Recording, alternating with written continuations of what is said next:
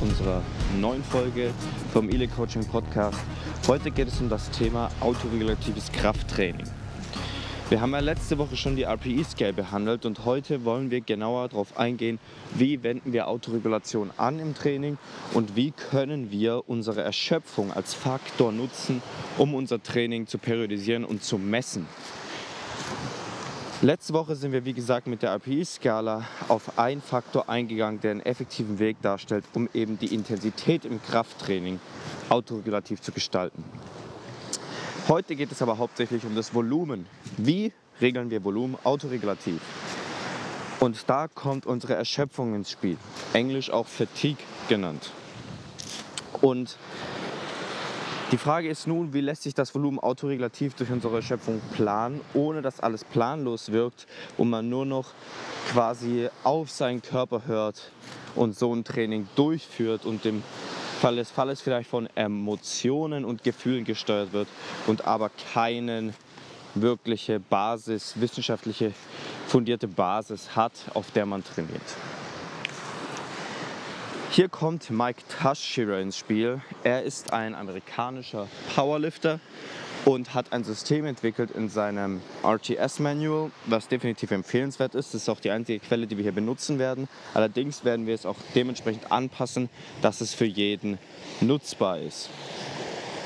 Und er bietet eine sehr sinnvolle und wissenschaftlich fundierte Lösung mit seinem Konzept von Fatigue Percents, was so viel bedeutet wie Erschöpfungsprozenten.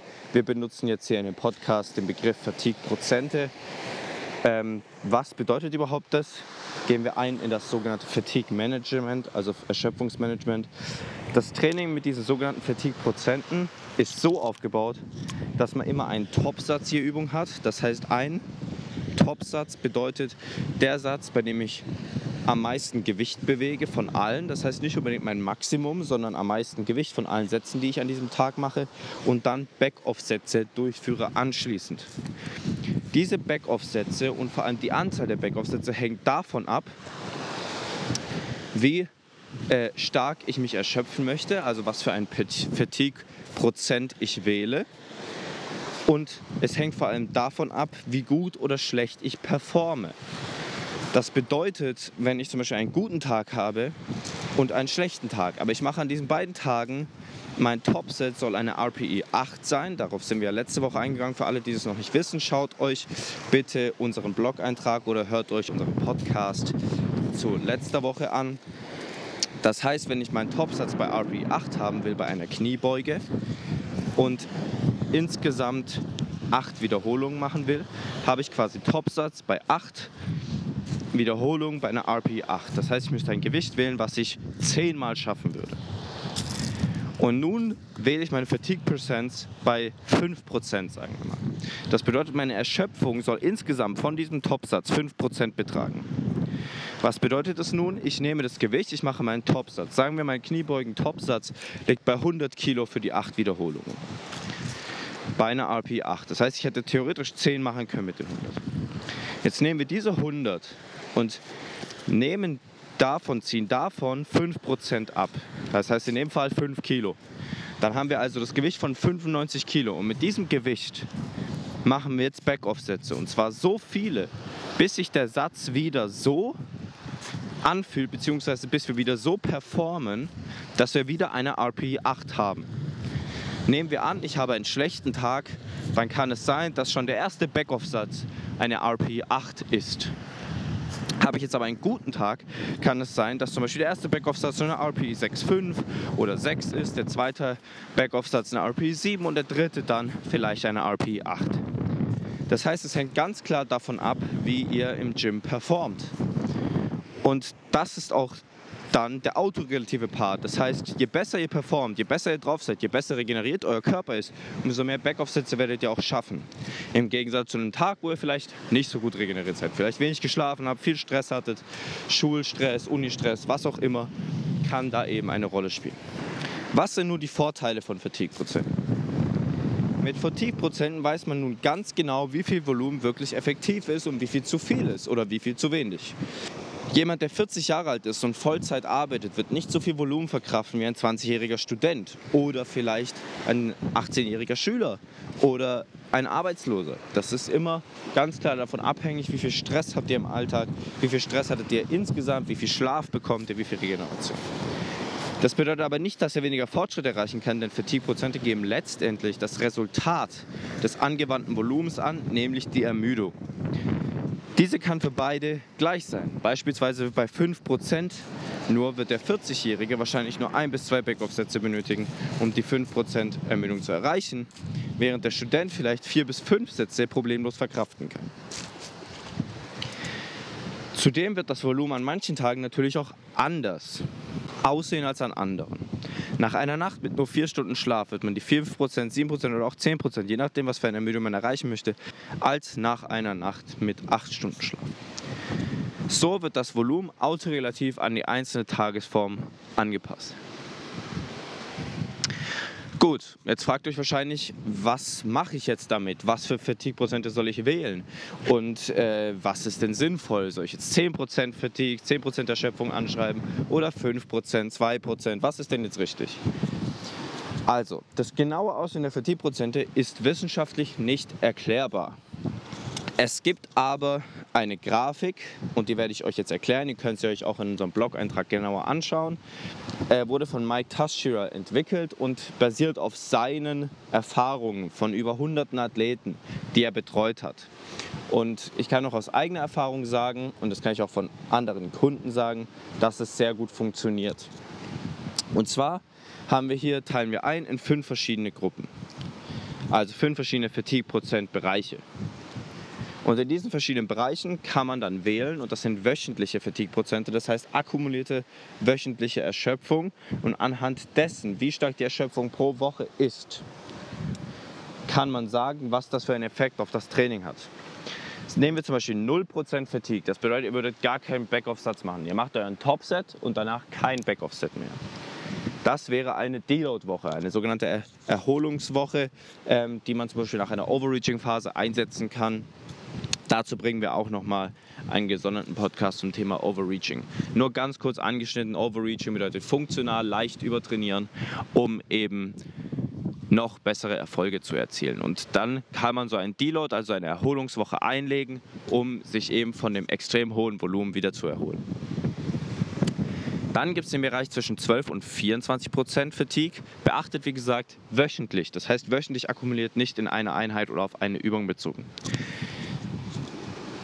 Hier ist das Stresslevel relativ leicht. Das heißt, es ist geeignet für eine Regenerationsphase, für eine leichtere Einheit, wenn man mal gerade viel Stress hat und sich auch auf andere Dinge konzentrieren muss und sich nicht voll verausgaben kann. Oder eben auch für eine Regenerationswoche, ohne dass man gleich einen ganzen Deload machen muss, wenn man merkt, man ist ganz leicht overreached, aber braucht eben nicht einen ganzen Deload. Dann gibt es den Bereich zwischen 24 und 36 Prozent. Da ist man mittel erschöpft. Also das heißt, das Stresslevel ist relativ moderat. Nicht leicht, aber auch nicht hoch, moderat. Und dies ist der Volumenbereich, den ein Athlet gerade so noch bewältigen kann. Das heißt, das ist sein MRV, Maximum Recoverable Volume. Was bedeutet das? Das bedeutet einfach nur das Volumen, das ein Athlet maximal bewegen kann in einer Einheit oder pro Woche und sich dann wieder voll davon erholen kann. Das heißt, sagen wir, ich mache heute, mein Maximum Recoverable Volume liegt bei 1000 Kilo insgesamt in der Kniebeuge pro Woche und ich gehe jetzt auf 1000 Kilo in dieser Woche, dann kann ich nächste Woche wieder 1000 Kilo bewältigen, weil ich das voll regenerieren kann. Würde ich jetzt drüber gehen, dann läge ich vielleicht bei 1200 Kilo jetzt in dieser Woche. Dann würde ich aber nächste Woche das nicht regenerieren können und würde wahrscheinlich einen Leistungsabfall bemerken. Zumindest einen leichten und dann vielleicht nur noch 900 Kilo akkumulieren können in einer Woche. Und das dann auch wieder regenerieren können. Das heißt, wenn man stetig zu viel macht und über diesem Maximum Recover Volume trainiert, wird man ins Übertraining geraten und das ist natürlich nicht sinnvoll. Das heißt, das ist der Bereich, in dem eigentlich alle von euch trainieren sollten, solange sie nicht funktionales Overreaching nutzen. Wie gesagt, dazu kommt noch ein Teil von uns. Nun gehen wir ein in den Bereich des funktionalen Overreachings. Hier liegen die Fatigue-Prozente zwischen 36 und 54 Prozent. Und hier ist das Stresslevel schon wirklich hoch. Das heißt, es ist wie gesagt nützlich für gezieltes funktionales Overreaching und ist nicht komplett regenerierbar. Das heißt, auf so eine Phase, auf so eine Woche, auf seine Overreaching-Phase muss definitiv ein Deload oder eine Regenerationsphase folgen. Und jetzt gibt es noch einen letzten Bereich zwischen 54 und 72 Prozent und das ist wirklich extrem hoch. Also das ist Anfänger nicht zu empfehlen. Das ist ähnlich zu einem sogenannten Small of Base Mesocycle und das wirklich extrem hoch professionell und wirklich aufpassen dabei, weil man da wirklich ein extrem hohes Volumen fährt, das wirklich auch gefährlich werden kann. Nutzt man diese Informationen jetzt, kann man nun ausrechnen, wie hoch die Fatigue-Prozent in einzelnen Trainingseinheiten sein müssen. Ein kurzes Beispiel dazu. Sagen wir, man trainiert viermal pro Woche die Kniebeuge und möchte genau an diesem MRV, an dem Maximum Recoverable Volume trainieren.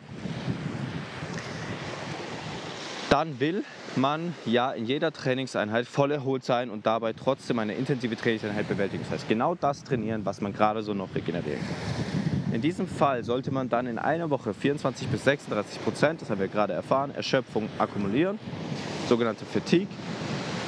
Und man sollte also in jeder seiner Einheiten, weil man ja vier hat, das heißt wir nehmen 24 durch 4, haben wir 6%, die eben in jeder Einheit an Fatigue ausgewählt werden sollten. Man kann auch aufteilen, das heißt man kann zwischen einer Einheit 9%, in einer Einheit 3%, einer Einheit wieder 9%, einer Einheit wieder 3%. Dann hat man auch zusammen denselben akkumulierte Fatigue. Aber jetzt ganz einfach gehalten, man kann auch einfach in jeder Einheit dieselbe Fatigue von 6% nehmen.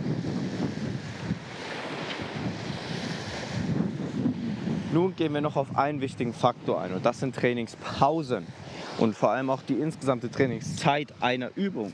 Denn wie ihr wahrscheinlich auch denken könnt, wenn ich nun eine Stunde lang für eine Übung brauche, wo ich vielleicht nur 2% Erschöpfung erreichen will, dann wird das nicht so effizient sein. Weil ich wahrscheinlich ewige Pausen von 15, 20 Minuten mache und dadurch werde ich natürlich extrem gut regeneriert sein und viel mehr Volumen machen können als bei kürzeren Pausen. Jetzt ist die Frage, was ist die effektive Pausenzeit? Ganz kurz mal pauschal gesagt, würde ich immer raten, bei Grundübungen wie Kniebeugen, Bankdrücken, Kreuzheben, immer eine Pausenzeit zwischen mindestens, mindestens zwei Minuten und maximal fünf Minuten zu wählen. Das kommt auch darauf an, was ihr für Wiederholungen wählt, aber jetzt mal ganz pauschal gesagt sind das so Richtwerte.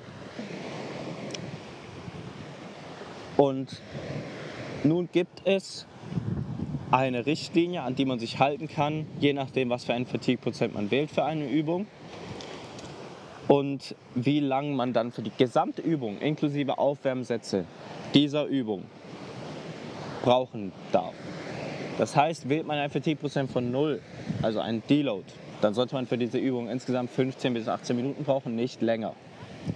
Wählt man eine FT-Prozent von 2 bis 3, sollte man maximal 20 Minuten benötigen. Bei 4 bis 5 sind es maximal 22 Minuten, 6 bis 7 maximal 26 Minuten, 8 bis 9 maximal 30 Minuten und bei 10 bis 12 maximal 35 Minuten.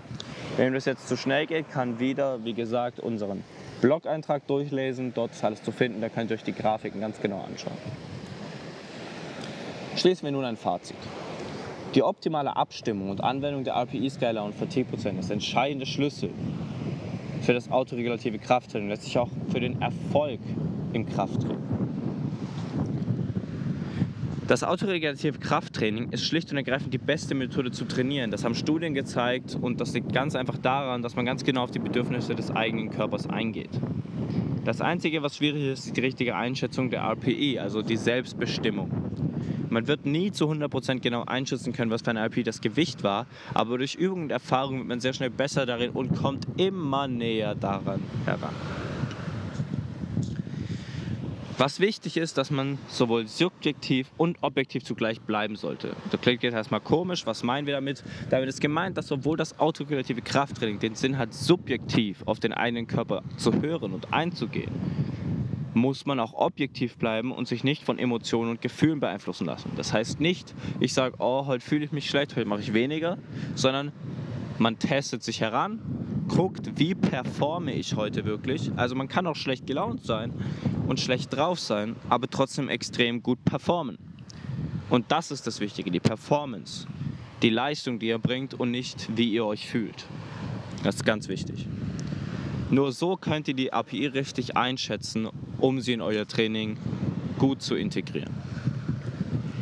Das war's mit dieser Folge von unserem Melee Coaching Podcast. Ich hoffe, es hat euch gefallen. Schaut wie gesagt bei unserem Blog vorbei. Da findet ihr nochmal alles aufgeschrieben. Könnt es euch nochmal durchlesen und könnt euch auch die einzelnen Grafiken, die ich beschrieben habe, nochmal ganz genau anschauen. Vielen Dank fürs Zuhören und bis zum nächsten Mal.